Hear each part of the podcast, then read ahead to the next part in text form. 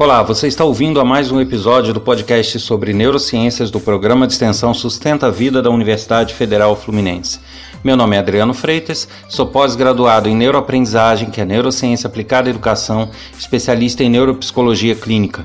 No episódio de hoje, eu vou falar um pouquinho sobre a empatia.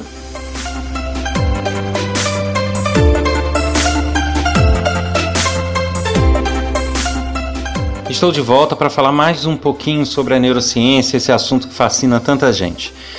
No episódio de hoje eu vou conversar um pouquinho sobre a empatia e até sobre a falta dela. Existem muitos estudos que buscam explicações para determinados comportamentos e sentimentos humanos. E a empatia não, não é diferente com a empatia, né? Muita gente quer saber o que, que se passa, é, o que gera a falta de empatia, o porquê de vermos tanta gente que é incapaz de, de analisar as questões pelo, pela ótica do outro. E entender isso tudo nos ajuda a crescer e a nos relacionar melhor, é, tanto no convívio social quanto é, com aquelas pessoas que são mais próximas, no núcleo familiar. E até para a nossa vida pessoal mesmo, isso faz é, toda a diferença. Então, para a gente entender uh, como se dá o processo de empatia, a gente precisa conhecer basicamente dois tipos de estrutura. A primeira delas eh, já é mais famosinha, que é o chamado neurônio espelho. É, neurônios, os neurônios espelho, como o nome dizem, eles têm a finalidade de espelhar o comportamento alheio dentro do teu cérebro. É, normalmente, é, tudo que o nosso cérebro recebe de estímulos visuais, ele processa isso e ele, para que ele possa processar e analisar e chegar a conclusões sobre o que ele está vendo, ele precisa que essas informações estejam dentro do cérebro. Ele não é capaz de processar informações que estão fora então, por isso, ele tem que trazer as expressões das pessoas, trazer as situações das pessoas, vividas pelas pessoas, para dentro do nosso cérebro, fazer uma reprodução disso no nosso cérebro, com as nossas estruturas, para que daí ele possa avaliar a situação e os comportamentos a serem adotados. Então, os neurônios espelhos, eles, eles são responsáveis por isso. É, e, e, até mesmo literalmente, eles espelham. Então, se a gente não tivesse certas estruturas que freiam uh, os nossos impulsos, a gente sairia por aí imitando todo mundo. Por isso é que crianças que ainda estão em processo de amadurecimento passam por uma fase de imitações, porque essa estrutura neurônios espelho estão mais ativas, sendo mais trabalhadas do que propriamente as estruturas que fazem o freio dessas, desses neurônios espelho. Então, a gente tem uma situação onde que nem sempre as crianças conseguem frear o estímulo de espelhar o outro, de imitar. Tá? Mas, na verdade, é, quando o cérebro atinge uma certa maturidade, e porque essa fase até de imitação ela não, não dura muito, né? Logo o cérebro já amadurece estruturas que são capazes de conter isso. Você é, tem um comportamento onde o, o espelhamento continua ocorrendo, a imitação continua ocorrendo dentro do nosso cérebro pelos neurônios espelho, é, só que os impulsos de repetir aquilo que o outro está fazendo são freados por estruturas como o córtex pré-frontal e outras regiões que impedem que a gente leve a cabo uh, movimentos e ações idênticas às que a gente está vendo. Então, é, o neurônio espelho vai servir para trazer para dentro da gente as experiências que o outro está vivendo. Uh, e aí, dentro da gente, a gente freia nossos impulsos para que a gente não reproduza aquilo, porém, aquilo já está sendo manipulado dentro do nosso cérebro e ele consegue fazer análise da situação e da condição do outro. Então, por isso é que essa é uma estrutura fundamental para a obtenção e para o trabalho da empatia, é, que é justamente a, a, possibilidade de enxergar o que o outro está é, passando, né? não ignorar, não ser egocêntrico. E é, atrelado a essa questão dos neurônios espelhos, nós temos estruturas que são capazes de controlar nosso egocentrismo. É, porque o nosso cérebro, por natureza, é uma estrutura egocêntrica. O humano é um ser egocêntrico, é um ser que é, prioriza tudo que é com ele próprio e que se dane os outros. Na verdade, é mais ou menos por aí, tá? Então, o nosso cérebro é uma estrutura egocêntrica que tem é, como objetivo cuidar da sobrevivência e cuidar do funcionamento e do bem-estar dele próprio. Porém, é, esse excesso de egocentrismo nos seria muito danoso, porque a gente não conseguiria ter vida em sociedade a gente já observa que na nossa sociedade normalmente já é difícil porque existe um, um, um egocentrismo aí realmente é, cada um querendo olhar o seu lado. Então é, isso já se exterioriza a gente já observa se é, é, é se não houvessem estruturas para regular isso dentro, do nosso cérebro o que a gente acha que é egocentrismo agora não ia ser nada perto do que a gente ia enfrentar então é, a gente precisa de estruturas que fazem a regulação desse egocentrismo, que uh, contém um pouco uh, esse instinto natural de ser egocêntrico. E são estruturas ali, que é o giro submarginal e algumas outras, a parte medial do lobo frontal. São áreas do cérebro, eu falo aqui o nome, mas hum, é irrelevante que se decore isso, né? salvo quem queira seguir a profissão é, mas é, são estruturas que têm é, é, como objetivo fazer essa regulação do egocentrismo.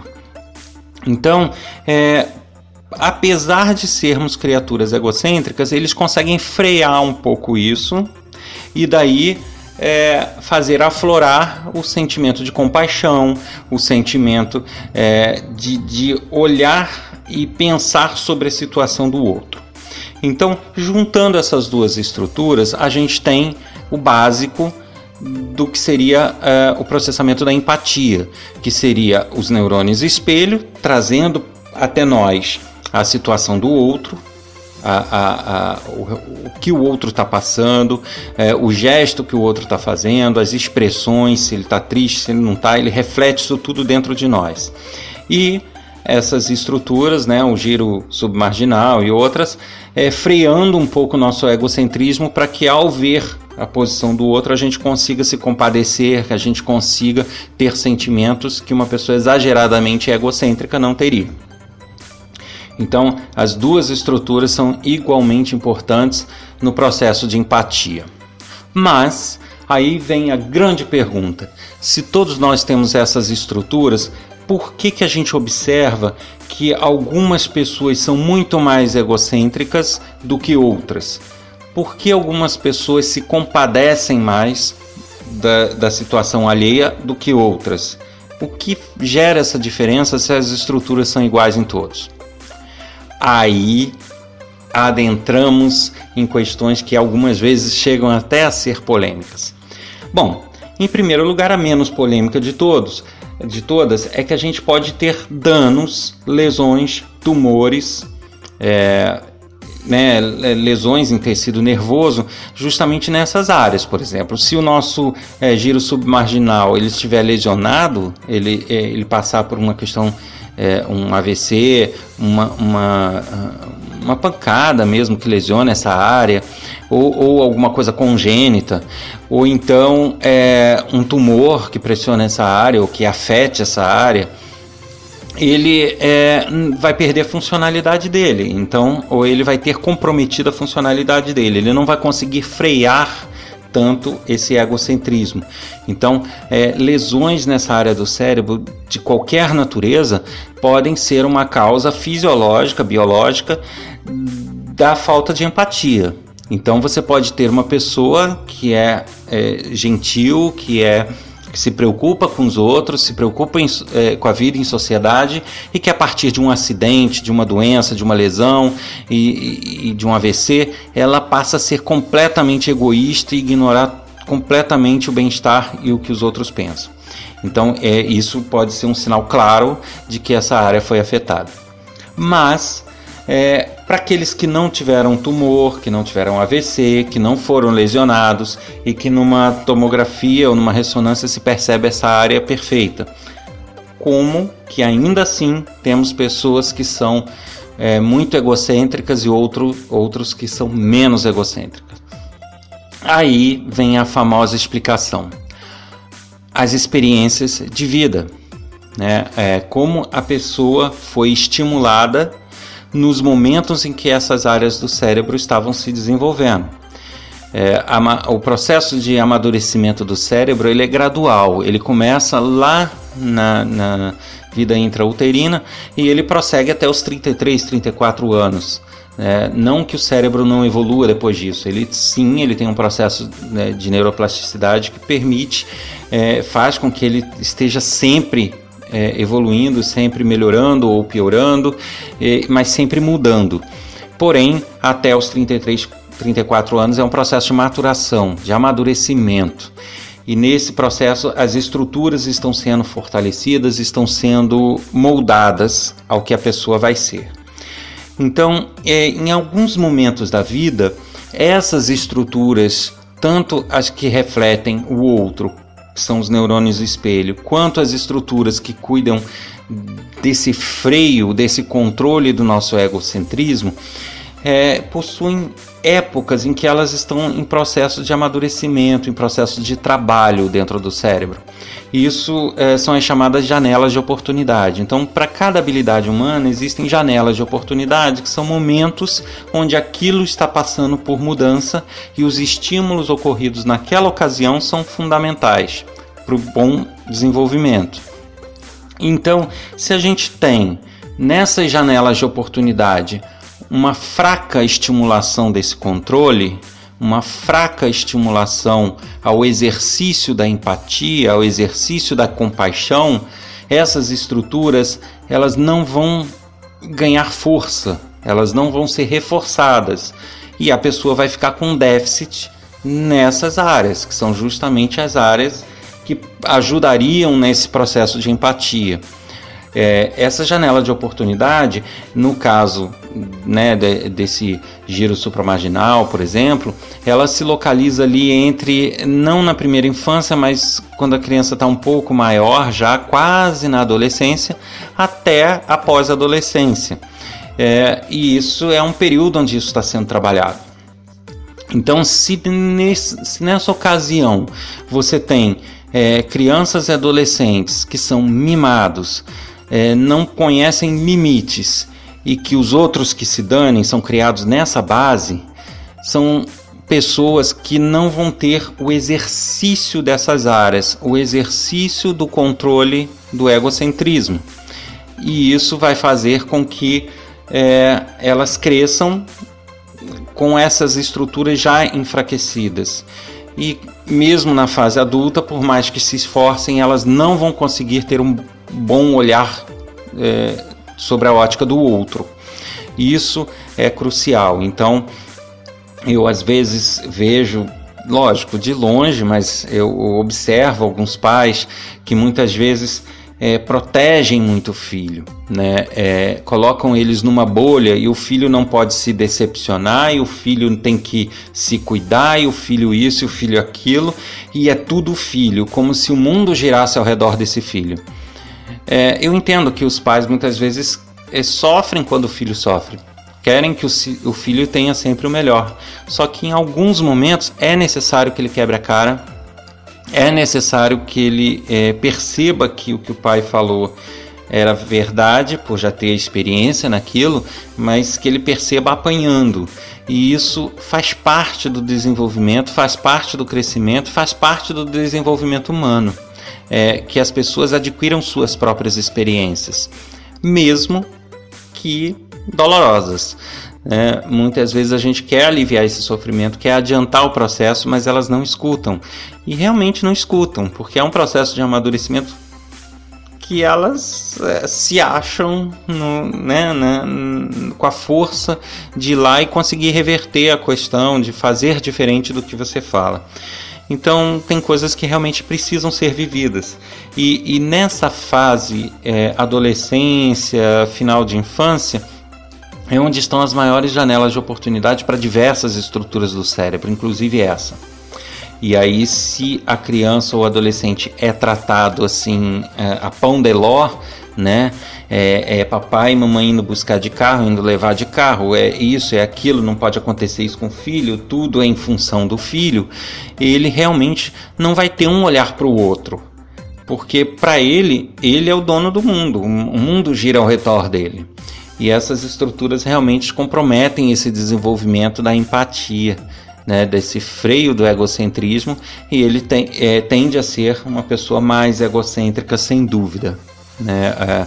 É, é, aquela famosa criança que é, ou consegue tudo no grito, ou mesmo que não seja no grito, faz tudo que quer, até as coisas mais inconvenientes, e os pais sempre acobertando. Né?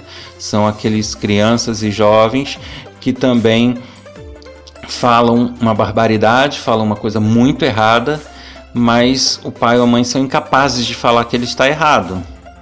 A opinião, não, deixa ele lá, depois ele vai perceber que está errado. Não, ele tem que ser sinalizado sim. Ele não é o dono da verdade sempre. É, em alguns momentos ele vai acertar, em alguns momentos ele vai estar errado e ele não pode ser poupado disso. Então, é, esse amadurecimento é fundamental para que criemos uma sociedade mais empática, para que criemos é, pessoas, adolescentes e, e, e adultos com maior capacidade de compaixão, com maior capacidade de se colocar no lugar do outro. Uh, apesar de que eu faço aqui uma observação que, em tese, a empatia se fala muito que é a capacidade de se colocar no lugar do outro, né? Mas sobre a ótica da neurociência não é bem isso. Né? É, eu diria que essa é uma forma até lúdica de se explicar a empatia. Mas, na verdade, tecnicamente falando, a empatia é a capacidade não de você se colocar no lugar do outro, mas de colocar o outro em você. E aí você conseguir agir de acordo com esse outro e com o sentimento desse outro e com o feedback desse outro. Está certo, pessoal? Então vamos exercitar aí é, a, a, compaixão, vamos exercitar a empatia, mas isso é, depende da nossa geração, que a próxima geração seja mais empática. Precisamos exercitá-los a isso. E, e a ocasião é justamente na segunda infância até adolescência. Ok? Se você tem gostado dos episódios do podcast sobre neurociências, não deixe de compartilhar com seus amigos, colegas de trabalho, nos seus grupos. E qualquer novidade, qualquer é, informação adicional sobre o programa de extensão, você pode é, obter acessando o nosso site www.sustenta-vida.com que lá também existem cursos gratuitos e diversas atividades de extensão disponíveis para a comunidade. Ajude-nos a manter o projeto vivo, compartilhe esse podcast.